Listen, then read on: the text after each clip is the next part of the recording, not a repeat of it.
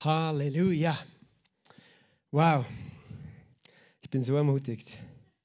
Ich bin jedes Mal, ehrlich, jedes Mal überrascht, weil Gott immer da ist, aber immer anders und immer anders kommt, aber er kommt, weißt du. Er ist bei uns und er liebt uns so.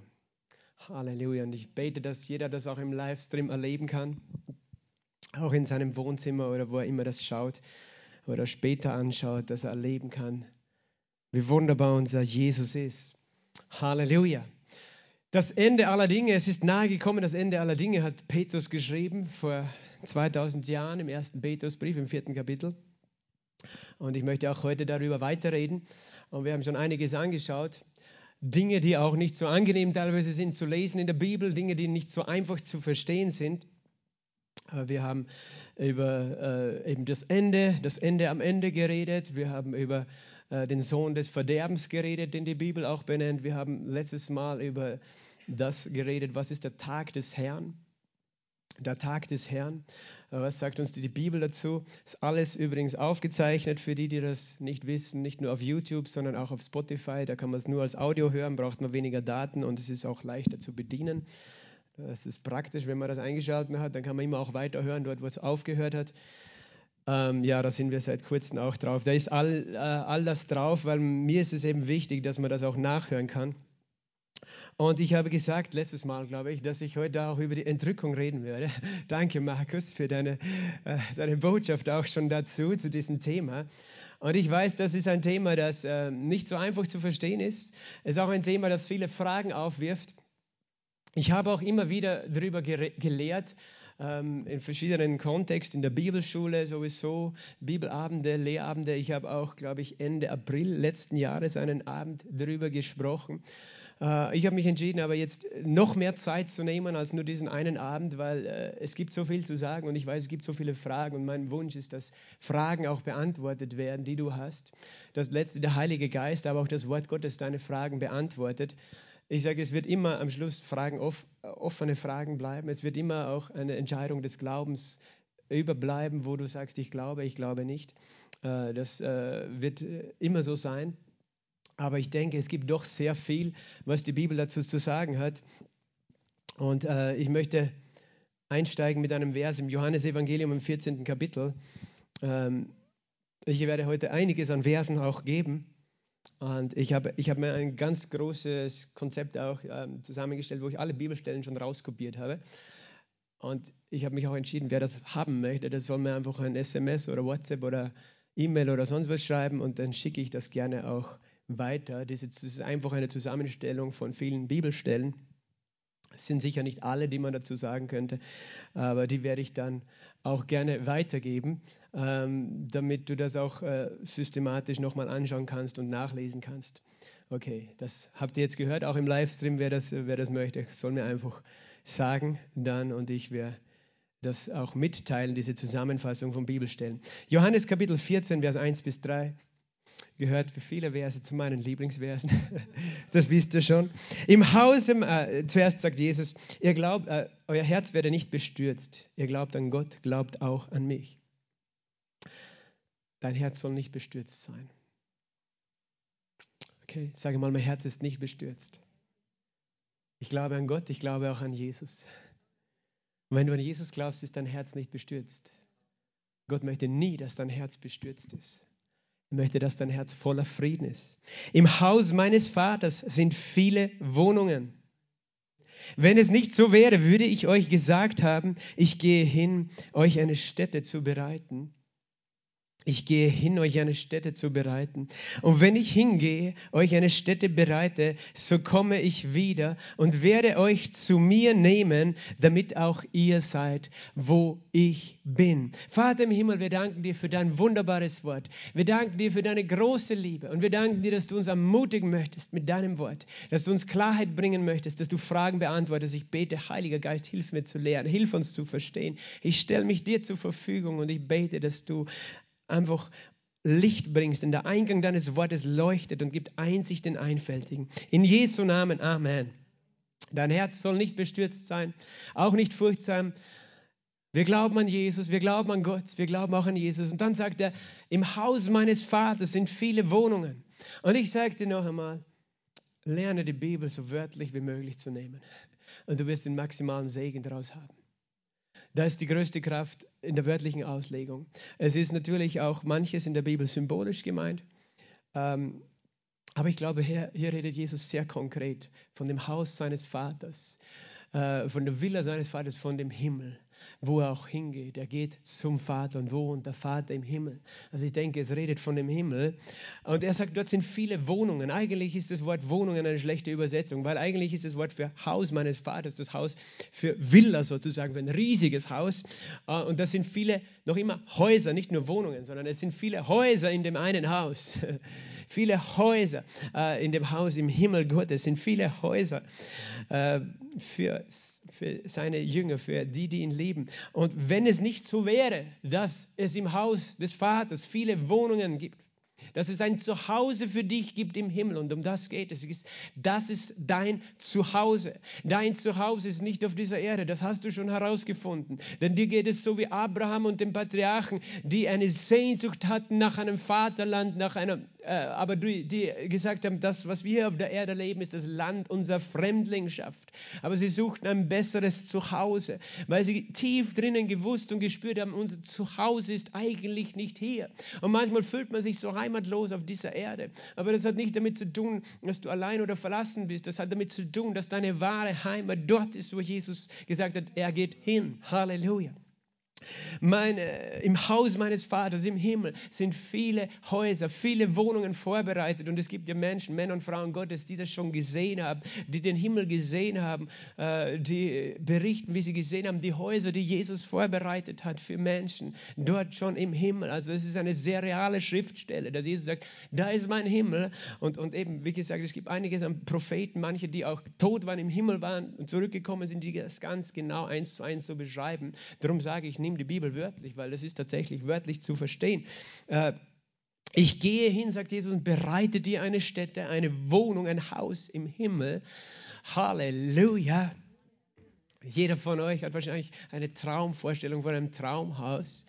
Und manche von euch sind wahrscheinlich äh, enttäuscht, weil sie denken, das werden sie sich nie auf der Erde erfüllen können. Aber ich möchte dir ein Geheimnis sagen. Es kommt der Tag, wo du ein Haus betreten wirst, das all deine Träume übersteigt. Noch besser ist als alles, was du dir vorstellen kannst. Dieses Haus, das Jesus vorbereitet hat, weil er noch besser weiß, was dir gefällt, als du selbst. Halleluja. Er kennt die Geheimnisse deines Herzens. Er ist so gut, oder? Halleluja. Und er sagt, wenn, ich, wenn es nicht so wäre, würde ich euch dann gesagt haben, äh, äh ich, wenn ich hingehe und euch eine Stätte, äh, ich gehe hin und bereite euch eine Stätte. Und wenn ich hingehe und euch eine Stätte bereite, so sagt er, so komme ich wieder. Sage mal, so komme ich wieder. Jesus sagt, ich komme wieder. So komme ich wieder. Und er, wir wissen, wir haben von seiner Wiederkunft auch schon ein bisschen geredet. Wir wissen, dass er wiederkommt und dass er auch auf diese Erde kommt. Aber hier sagt er etwas anderes. Hier sagt er, so komme ich wieder. Und was werde ich tun? Und ich werde euch zu mir nehmen. Sag mal, ich werde euch zu mir nehmen. Das hat Jesus gesagt. Er wird uns zu sich nehmen, damit auch wir sind, wo er ist. Damit auch ihr seid, wo ich bin. Er hat einen Wunsch, dass du wo bist, dort, wo er ist. Und wir wissen natürlich, können jetzt äh, auch sagen, okay, wir wissen ja, Jesus ist immer bei mir, ich bin, wo er ist, er ist, wo ich ist. Aber er hat hier was anderes gemeint. Er hat hier gemeint, dass er zum Vater in den Himmel geht, dass er dort Häuser bereitet, dass er wiederkommt und seine Städte bereitet und dass er uns dort haben will, wo er ist. Halleluja. Das, das ist, wofür er gekommen ist. Er sagt nämlich ein paar Verse weiter, und wo ich hingehe, dorthin wisst ihr den Weg. Ich bin der Weg und die Wahrheit und das Leben. Das heißt, sein Leben, das er gegeben hat, hat er tatsächlich auch dafür gegeben, nicht nur, dass du erlöst bist von der Macht der Sünde und des Todes, sondern dass du dort bist, wo er ist, im Himmel, bei ihm. Und er sagt, ich komme wieder und werde euch zu mir nehmen. Und du könntest jetzt sagen, ja, zu sich nehmen, das ist so ein Begriff für nach Hause gehen, sterben. Okay, eines Tages nimmt der Herr den oder den oder wen auch immer zu sich. Aber weißt du, hier redet Jesus nicht vom Sterben.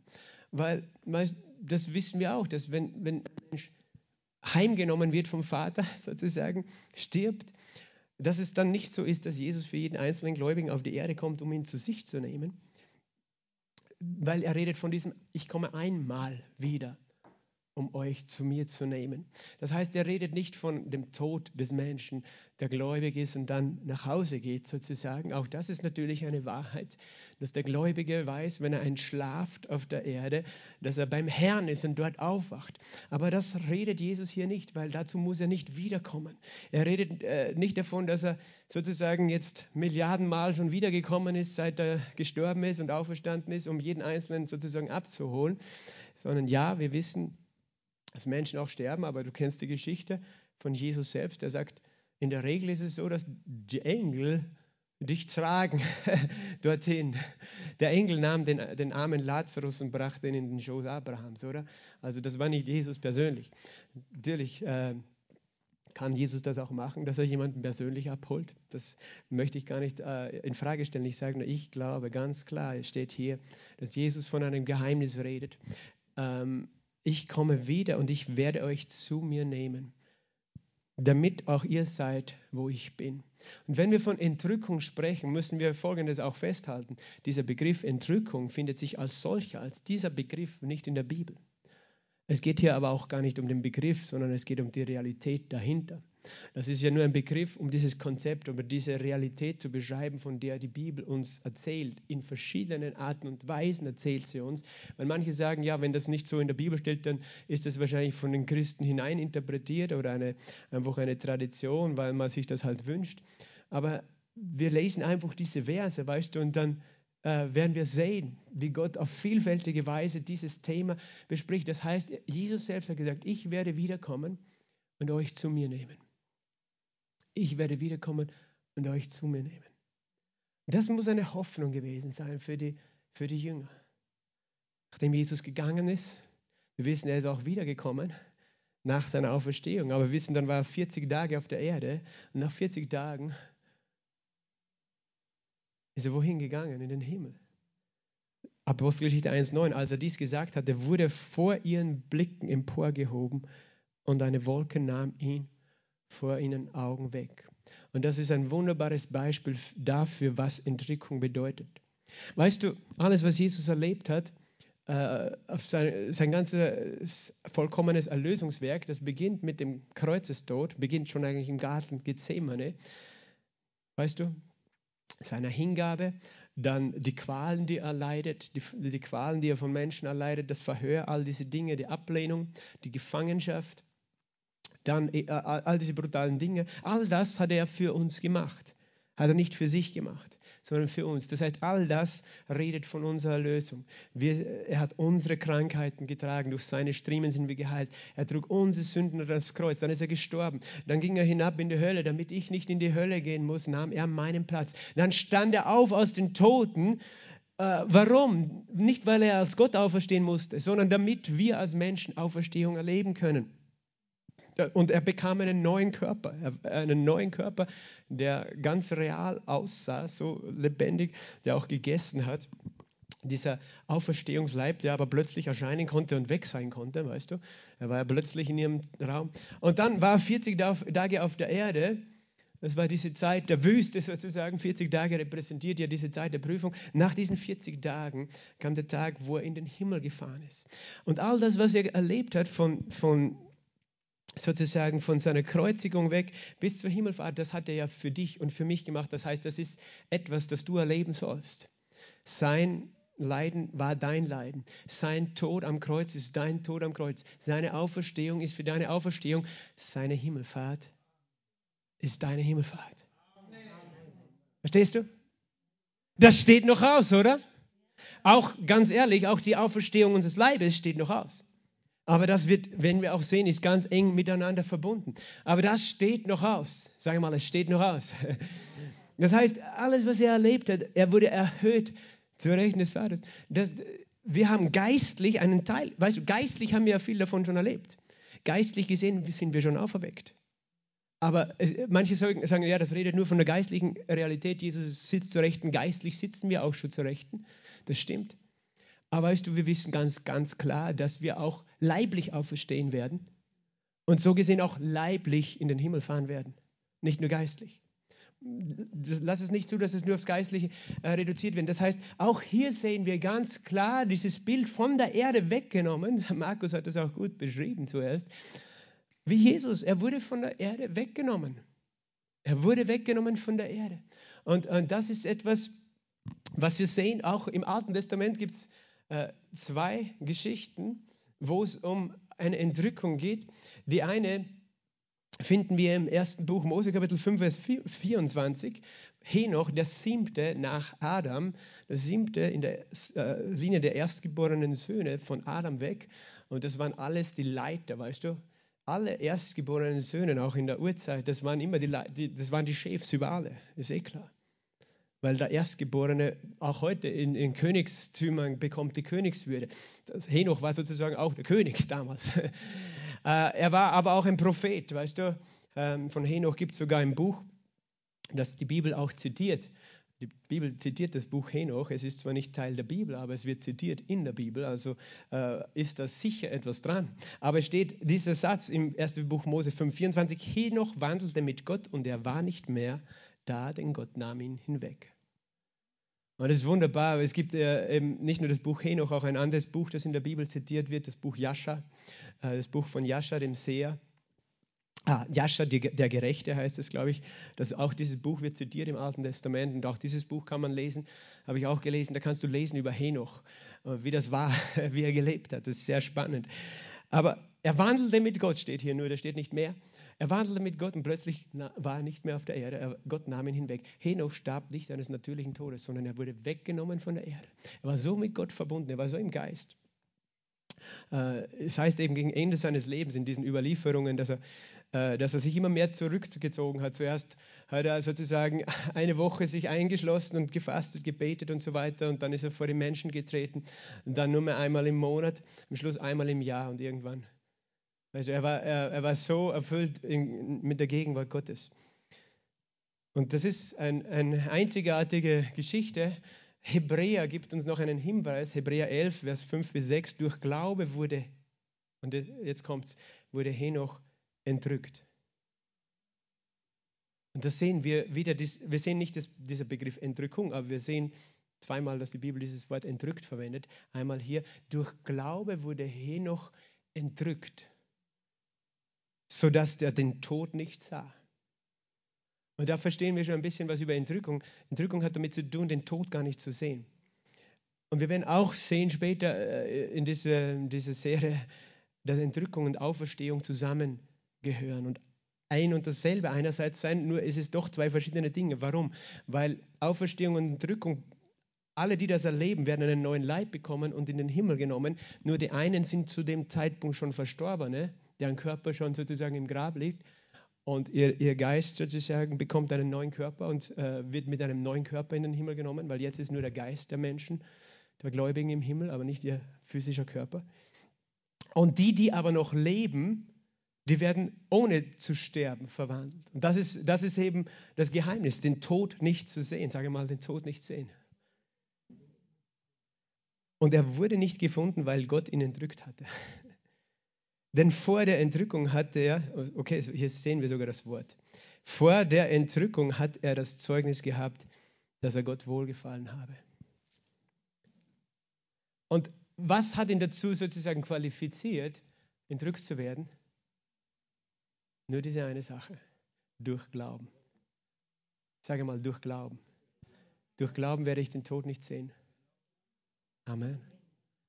Es ist wichtig, dass wir, dass wir das äh, von Anfang an lernen, weil das ist der Grund, warum ich oft darüber lehre. Glaube kommt aus dem Hören. Wenn du nicht weißt, was die Bibel über Entrückung sagt, kannst du nicht Glauben haben für Entrückung. Manche Menschen wissen das nicht und glauben sie es auch nicht. Wenn du nicht weißt, was die Bibel über Heilung sagt, wie kannst du glauben, dass Gott dich heilt? Wenn du nicht weißt, dass er möchte, dass du mit dem Heiligen Geist erfüllt bist. Aber weißt du, Gott möchte, dass du weißt über Entrückung. Dass du Glauben hast, dafür den Tod nicht zu sehen. Und und diesen Glauben, weißt, dürfen wir haben selbst, weißt, Paulus und Petrus, die hatten den Glauben, obwohl wir wissen, dass Paulus dann doch noch nicht die Entrückung erlebt hat, sondern er wurde enthauptet. Er starb eines Märtyrertodes, aber Paulus glaubte das. Das werden wir auch noch anschauen in ganz vielen Bibelstellen. Er glaubte, dass er den Tod nicht sehen würde, sondern dass er auch entrückt werden würde. Äh, davon hat er geredet in seinen Briefen. Zumindest er hat es erwartet. Er hat nicht das hundertprozentig, aber er hat diesen Glauben, diese Hoffnung gehabt auf, äh, auf die Entrückung. Aber durch Glauben wurde Henoch entrückt. Und was für ein Glaube ist es? Ohne Glauben aber ist es unmöglich, Gott wohl zu gefallen. Denn wer Gott naht, muss glauben, dass er ist und denen, die ihn suchen, ein Belohner ist. Das heißt, es ist nicht der Glaube an deine eigene Gerechtigkeit oder Werke, sondern es ist der Glaube an die Gnade und Güte Gottes der ein Belohner ist. Also hier Henoch ein Beispiel und auch ein Vorbild der Entrückung. Und wir werden auch Henoch noch einmal später anschauen, weil es gibt Geheimnisse auch in diesem Zusammenhang, die wir lernen können von Henoch und seiner Entrückung. Ähm, Henoch und er wurde entrückt durch Glauben. Und er war ganz innig verbunden mit Gott. Und das war noch vor dem Neuen Testament, lange vor, vor dem Neuen Testament. Also der ist der eine, der nicht eines natürlichen Todes gestorben ist. Der zweite war Elia. Wir haben es am Sonntag auch gelesen. Es, äh, 2. Könige 2, 11 und 12. Es geschah, während sie gingen, gingen und redeten, siehe da, ein feuriger Wagen und feurige Pferde, die sie beide, Elia und Elisa, voneinander trennten. Und Elia fuhr im Sturmwind auf zum Himmel und Elisa sah es und schrie, mein Vater, mein Vater, Wagen Israels und sein Gespann, denn er sah ihn nicht mehr, da fasste er seine Kleider und zerriss sie in zwei Stücke.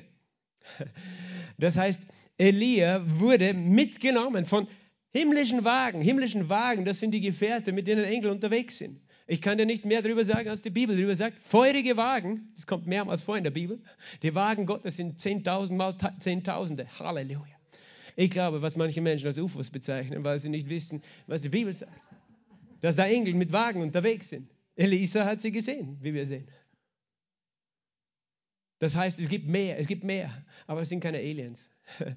Manche wollen dir erklären, dass da draußen gibt es was. Ich sage dir, was es gibt. Da gibt es den Himmel und da gibt es die Engel Gottes. Halleluja. Die mit feurigen Wagen unterwegs sind. Und Elia wurde weggenommen von der Erde und fuhr im Sturmwind hinauf. Auch Elia ist nicht eines natürlichen Storben, Todes gestorben. Es ist interessant, als Elisa dann zurückgegangen ist über den Jordan, wo die anderen 50 Propheten, Jünger gewartet haben, da haben sie erstens erkannt, dass der Geist des Elia auf Elisa äh, ist. Und dann hat Elia gesagt, ihr könnt ruhig gehen, ihn suchen. Und die sind drei Tage unterwegs gewesen, ihn zu suchen, weil, weißt du, die hatten Folgendes gedacht. Du kannst es selber nachlesen, lies nach in der Bibel dort in 2. Könige 2. Die haben gedacht, ja, es kann ja sein, dass der Geist den einfach irgendwo anders hingebracht hat. Das ist nur so, so nebenbei, weißt du, dieses Wunder, was wir nennen die Philippus-Kutsche.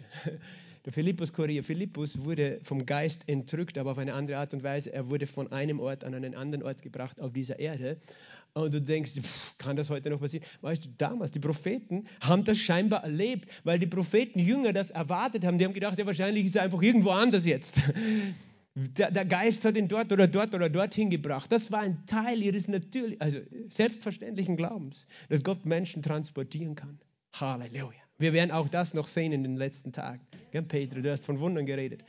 Wir werden das sehen, noch mehr. Ich, ich kenne auch Geschichten von Menschen, die das schon erlebt haben, aber äh, also auch persönlich äh, hat mir das jemand schon erzählt. Der, der gesagt, auf einmal war er woanders. Ne? Das, das gibt es. Isabel All, um, um konkret zu sein, hat mir das ganz genau erzählt, auch wie sie das erlebt hat. Schon mehrfach. Aber das heißt, du kannst das heißt, sie haben ihn gesucht, aber sie haben ihn nicht mehr gefunden. Das heißt, sie haben gewusst, Gott, sie haben auch seine Leiche nirgends gefunden. Sie haben gewusst, Gott hat ihn in den Himmel geholt. So sehen wir einfach im Alten Bund zwei Menschen und beide Geschichten sind prophetische Geschichten, die uns Hinweise geben auf die Entrückung, weil Elia, habe ich schon gesagt, ist auch ein Bild für Jesus und Elisa. Jesus, der in den Himmel gefahren ist, aber der ja das auch gemacht hat für uns. Ähm, ich gebe euch jetzt noch ein paar Verse aus dem Neuen Testament, äh, zuerst aus den Evangelien von Jesus, äh, die auch mit Entrückung zu tun haben, auch mit dem Tag, Tag des Gerichts teilweise, von dem ich letzte Woche gesprochen habe, aber das ist heute nicht der Fokus, damit ihr einfach seht, okay, das sind ja auch Worte aus dem Mund von Jesus, zu diesem Thema, Matthäus 13, 40 bis 43, dieses Gleichnis vom Weizen und vom Unkraut im Weizen. Und hier sagt er in Vers 40, wie nun das Unkraut zusammengelesen und im Feuer verbrannt wird, so wird es in der Vollendung des Zeitalters sein. Der Sohn des Menschen wird seine Engel aussenden und sie werden aus seinem Reich alle Fallstricke zusammenlesen, die die, dies, die, die Gesetzloses tun, und sie werden sie in den Feuerofen werfen. Da wird das Weinen und das Zähneknirschen sein. Dann werden die Gerechten leuchten wie die Sonne in dem Reich des Vaters. Wer Ohren hat, der höre. Und du sagst, ja, was hat das mit Entrückung zu tun? Die Gerechten werden leuchten wie die Sonne. Und es redet von der Herrlichkeit, die die Gläubigen haben werden. Das Leuchten wie die Sonne ist nicht nur einfach, okay, du wirst leuchten, so symbolisch, ein Licht sein in der Welt. Nein, du wirst leuchten wie die Sonne. Warum? Weil du verherrlicht werden wirst. Und die Verherrlichung, die Jesus für dich vorbereitet hat, hat mit deiner Auferstehung, mit deiner Verwandlung, mit deiner Entrückung zu tun.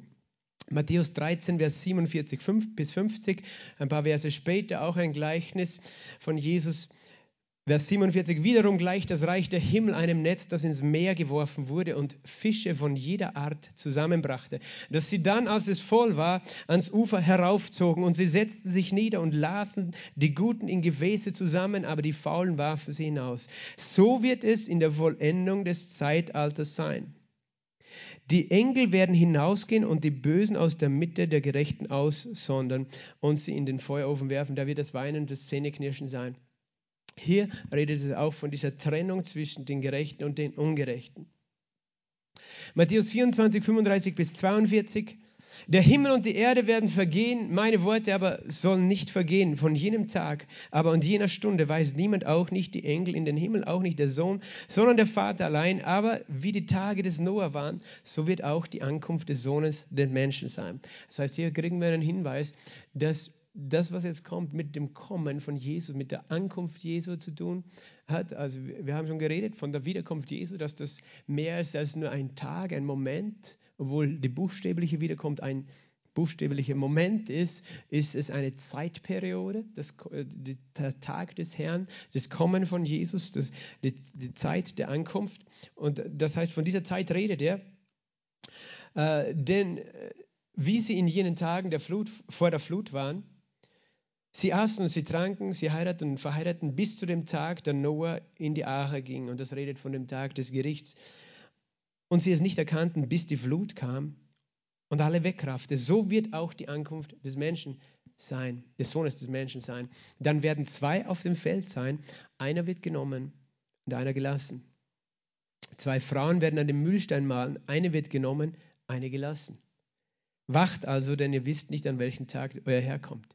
Hier redet Jesus auch sehr geheimnisvolle Worte. Er sagt, es wird an einem Tag so sein und das wird so sein wie vor der Flut. Und die Flut redet ja von dem Gericht und auf einmal werden die einen wechseln und die anderen da bleiben. Äh, Lukas 17, 26 bis 35, hier nochmal ähnlich. Wie es in den Tagen Noahs geschah, so wird es auch sein in den Tagen des Sohnes des Menschen. Sie aßen, sie tranken, sie heirateten, sie wurden verheiratet bis zu dem Tag, da Noah in die Arche ging und die Flut kam und alle umbrachte, ebenso wie es auch, wie es auch geschah in den Tagen Lot. Sie aßen, sie tranken, kauften und verkauften, sie pflanzten und bauten. An dem Tag aber, da Lot von Sodom hinausging, regnete es Feuer und Schwefel vom Himmel und brachte alle um. Und das, denk an die Geschichte von Lot. Äh, er war in der Stadt Sodom Solange er da war, kam kein Gericht. Aber die Engel haben ihn rausgeholt aus dieser Stadt und dann kam das Gericht. Und wir wissen, dass es nicht nur ein Gericht über Städte gibt, sondern über die ganze Erde. Was ist dazu notwendig? Dass Gott zuerst die, die ihm glauben, rausholt. Weil Jesus sagt, wie in den Tagen los. Also meint er nicht nur, dass das Gericht kommt wie in den Tagen los, sondern auch die Befreiung, die Rettung. Und die Rettung ist nicht, vor, äh, nicht, nicht nach dem Gericht, sondern vorher, oder? Es wäre dumm. Die Rettung erst nachher, wenn alles schon brennt. Ebenso wird es an dem Tag sein, wie der, wo der Sohn des Menschen offenbart wird. An jenem Tag, wer auf dem Dach sein wird und sein Gerät im Haus hat, der steige nicht herab, um es zu holen. Und wer auf dem Feld ist, wende sich wenig, eben wenig, ebenso wenig zurück. Denkt an Lots Frau. Wer sein Leben zu retten versucht, wird es verlieren. Und wer es verliert, wird es erhalten. Das heißt, Schau nicht nach hinten. Sei bereit, nach vorne zu schauen und loszulassen, auch diese Welt loszulassen. Ich sage euch, in jener Nacht werden zwei auf einem Bett sein. Einer wird genommen, der andere gelassen werden. Zwei andere werden zusammen malen. Der eine wird genommen, der andere gelassen werden. Das ist schon auch heftige Aussagen von Jesus. Da gibt es sogar eine Filmserie, die heißt Left Behind, zurückgelassen, wo jemand versucht, dieses Szenario auch zu beschreiben durch, durch einen Film. Gibt es auf YouTube, glaube ich, kostenlos anzusehen. Ein älterer Film schon, Left Behind, zurückgelassen. Ah, ich glaube, es gibt ihn sogar auf Deutsch mit, oder mit deutschen Untertiteln. Muss man schauen. Wie auch immer. Äh, das heißt, hier, Jesus selber gibt hier sehr, gibt einiges an Hinweise. Wir haben ja auch gelesen, Johannes 14.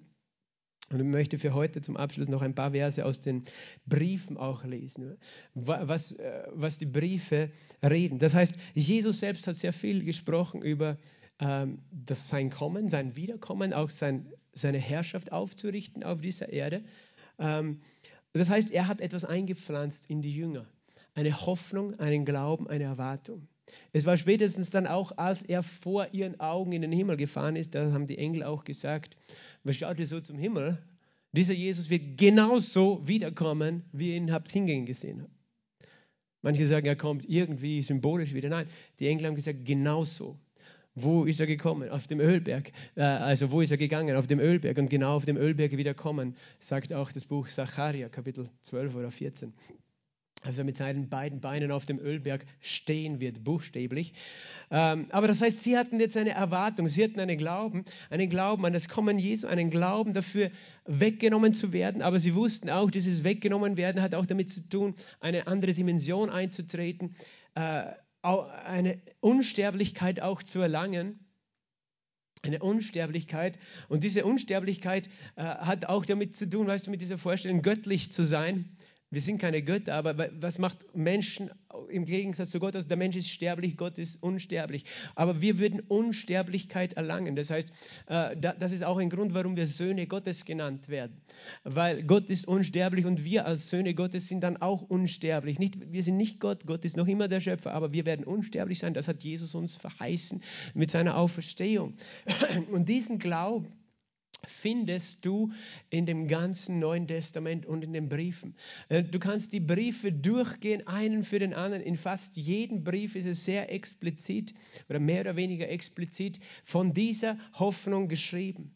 Und weil das so ist, Weißt du, können wir nicht sagen, das ist ein nebensächliches Thema oder das ist nur ein Thema für irgendwelche Spinner, die sich gerne mit übergeistlichen Dingen beschäftigen, sondern das ist ein Thema, das sehr konkret ist und eine reale Grundlage für die Gläubigen immer gebildet haben. Für was? Hoffnung zu haben in dieser Welt. Hoffnung in dieser Welt. Und diese Hoffnung ist absolut berechtigt. Es gibt eine äh, natürlich äh, falsche Anwendung dieser Hoffnung, nämlich Menschen zu sagen, ja, du musst auf der Erde leiden weil nur irgendwann im Himmel wird es dir eh gut gehen.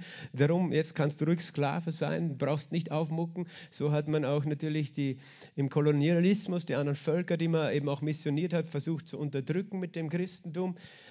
Das ist nicht gemeint, dass man diese Hoffnung missbraucht. Aber nur, aus, nur weil Menschen das missbraucht haben, können wir nicht sagen, ja, es, es ist nicht so wichtig, von der himmlischen Hoffnung zu reden, sondern äh, wir können jetzt auf dieser Welt, wissen wir, auch Leben in Fülle haben, hat Jesus gesagt. Und doch ist diese Hoffnung so real. Und das ist so wichtig, dass wir diese Hoffnung kennen. Es ist so wichtig. Weil, weißt du, wenn wir diese Hoffnung nicht haben, die Gefahr ist auch, dass du zu sehr an dieser Erde hängst. Und wir alle wissen, wir werden eines Tages gehen von dieser Erde. Und Jesus möchte, dass wir in der Welt leben, als nutzten wir sie nicht, hat Paulus einmal geschrieben. Äh, äh, das heißt, dass wir bereit sind, diese Welt loszulassen und nicht festzuhalten, äh, weil es eine größere Hoffnung gibt. Aber wenn du diese Hoffnung nicht hast, wie sollst du dann hoffen? Und diese Hoffnung äh, ist auch nicht eine Hoffnung, die uns unfähig macht, sozusagen, ja, weil diese Welt schlecht ist, jetzt habe ich keine Hoffnung, irgendwas zu tun, sondern diese Hoffnung motiviert dich. Es macht alles Sinn, was du machst in dieser Welt für Jesus und, und, und aus Liebe.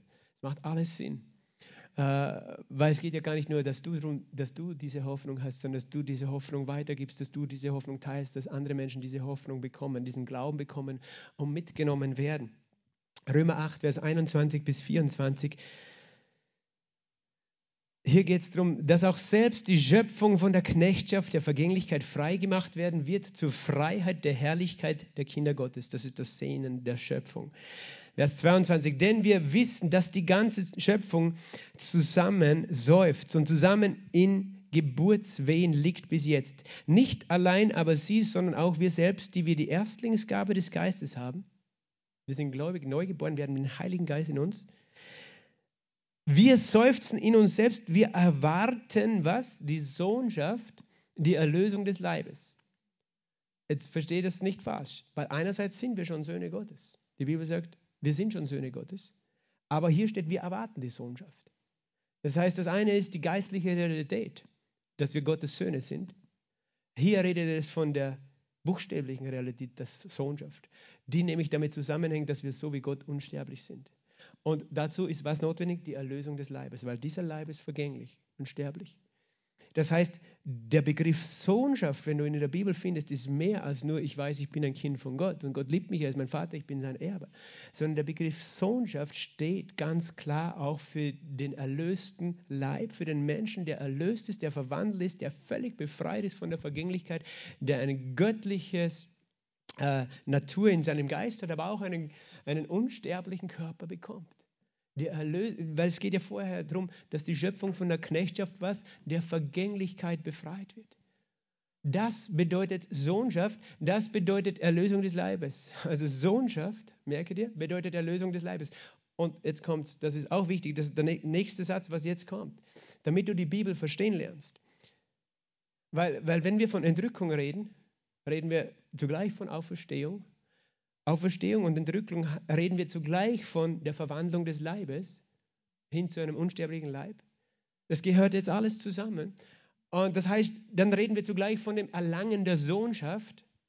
Und wenn wir von, dies, von dieser Realität unseres Glaubens reden, die wir alle noch nicht erlebt haben, dann nennt das die Bibel was?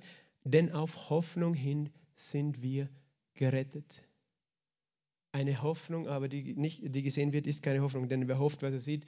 Aber wir hoffen mit Ausharren und der Heilige Geist hilft uns dabei. Aber das nennt die Bibel die Hoffnung des Gläubigen. Das ist diese Hoffnung, die der Gläubige hat, die ihn völlig unterscheidet von allen Menschen dieser Welt. Und kein Mensch, der, der nicht neugeboren ist, kann diese Hoffnung real in sich haben. Er kann sie sich einreden, aber du hast sie nicht nur in deinen Gedanken, das ist eine Realität in deinem Geist. Die Hoffnung im Sinn von ich erwarte völlige Unsterblichkeit, Verwandlung, Erlösung von allem Leid. Ich erwarte die Sohnschaft. Und das nennt die Bibel Hoffnung. Später auch sehen wir einen Vers, was heißt die glückselige Hoffnung. Und das heißt, das war das, auf das jeder Christ, der, damals die ersten Christen, auf das haben sie jeden Tag buchstäblich gewartet. Weil die haben gesehen, Jesus ist auferstanden. Er hat einen neuen Körper, ist in den Himmel gefahren. Das will ich auch, verstehst du? Das war nicht für sie was, oh, bitte Jesus, hol uns nicht ab, wir haben es gerade so gut auf der Erde und außerdem wollen wir noch das und das und das machen, sondern das war für sie das Beste, was ihnen hätte passieren können, diese Hoffnung zu haben. Jesus hat gesagt, ihr werdet das gleich erleben. Ihr werdet das erleben. Das heißt, und, und für die, die haben nicht gewusst, dass das noch 2000 Jahre geht. Die haben gedacht, ja, bei Jesus waren es noch äh, sozusagen, er ist drei Tage vor drei Tagen auferstanden, dann war er 40 Tage da, ist in den Himmel gefahren, zehn Tage später den Heiligen Geist, ja, vielleicht nächstes Jahr spätestens oder so. Weißt du, die, das musst du, du musst dich hineinversetzen in die Menschen. Aber die haben mit dieser Hoffnung gelebt. Die haben jeden Tag gewartet, dass sie verwandelt werden, weil die haben auch erlebt, dass sie krank werden, Schmerzen haben, dass sie bedrückt sind, depressiv sind, verfolgt werden und so weiter. Und, und, und die haben gewusst, das ist nicht mein Zuhause. Menschen haben sie abgelehnt. Aber sie haben gewusst, da oben ist mein Zuhause und das wäre ihre Hoffnung.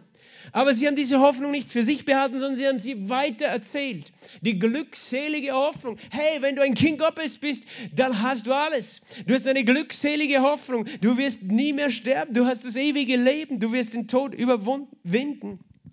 Und äh, das ist äh, wunderbar, oder? Verstehst du, das war die Erwartung der Gläubigen von Anfang an. Und wenn wir diese Erwartung verlieren, dann weißt du, dann kann es sein, dass wir die Perspektive verlieren, dass wir einen falschen Bezug zu dieser Erde bekommen, dass wir uns binden an diese Welt, dass wir gebunden sein, dass wir abhängig sind von den Umständen dieser Welt, dass wir nur dann glücklich sein können, wenn alle Umstände passen. Aber weißt du, ein echter Christ, der ist immer glücklich, weil er eine glückselige Hoffnung hat, weil er weiß, hey, das kann mir niemand mehr wegnehmen. Halleluja. Das kann mir niemand mehr wegnehmen. Ich, ich habe, wer, wer, wer hat diese Hoffnung? Die die Erstlingsgabe des Geistes haben. Die den Heiligen Geist in sich haben. Der gibt dir diese Hoffnung. der sagt, hey, mach dir keine Sorgen über das Leben hier. Du hast die glückselige Hoffnung. Sag einmal, ich habe die glückselige Hoffnung. Die glückselige Hoffnung. Und diese Hoffnung, weißt du, diesen Begriff Hoffnung wirst du öfters finden in den Briefen. Und dann weißt du in Zukunft, von was die Bibel redet. Es ist mehr als nur, okay, wir haben eine Hoffnung, sondern das ist, Paulus redet von dieser konkreten, speziellen Hoffnung. Der Auferstehung, der Sohnschaft, der Erlösung des Leibes. Und ich habe noch 30 weitere Seiten, aber die will ich heute nicht mehr predigen, sonst sind wir morgen noch da. Danke, Vater. Halleluja. Danke für die glückselige Hoffnung der Herrlichkeit. Danke für die Erlösung des Leibes, für die Sohnschaft, die wir erwarten dürfen, so wie Henoch, Halleluja, und so wie Elia und noch besser, Halleluja, so wie du, Jesus, der auferstanden ist aus dem Toten. Ich danke dir, Heiliger Geist, dass du uns Freude ins Herz gibst über diese Realität. Und wir loben und preisen dich, dass unser Zuhause bei dir ist, dass du uns eine Stätte bereitet hast schon. Herr, dass das deine größte Freude ist, uns zu dir zu nehmen, wo du bist. Und ja, manche Menschen sind entschlafen, aber andere, Herr, werden zu Lebzeiten sehen diese Hoffnung. Und wir danken dir für diese Realität. Wir danken dir für diese Realität und Freude unseres Glaubens. Und ich bete, dass sie für uns jeden Tag ein Motor der Freude ist, die wir in dir haben. Diese glückselige Hoffnung, die deine Gemeinde seit deiner Auferstehung in sich tragt. Wir loben und preisen dich in Jesu Namen. Amen.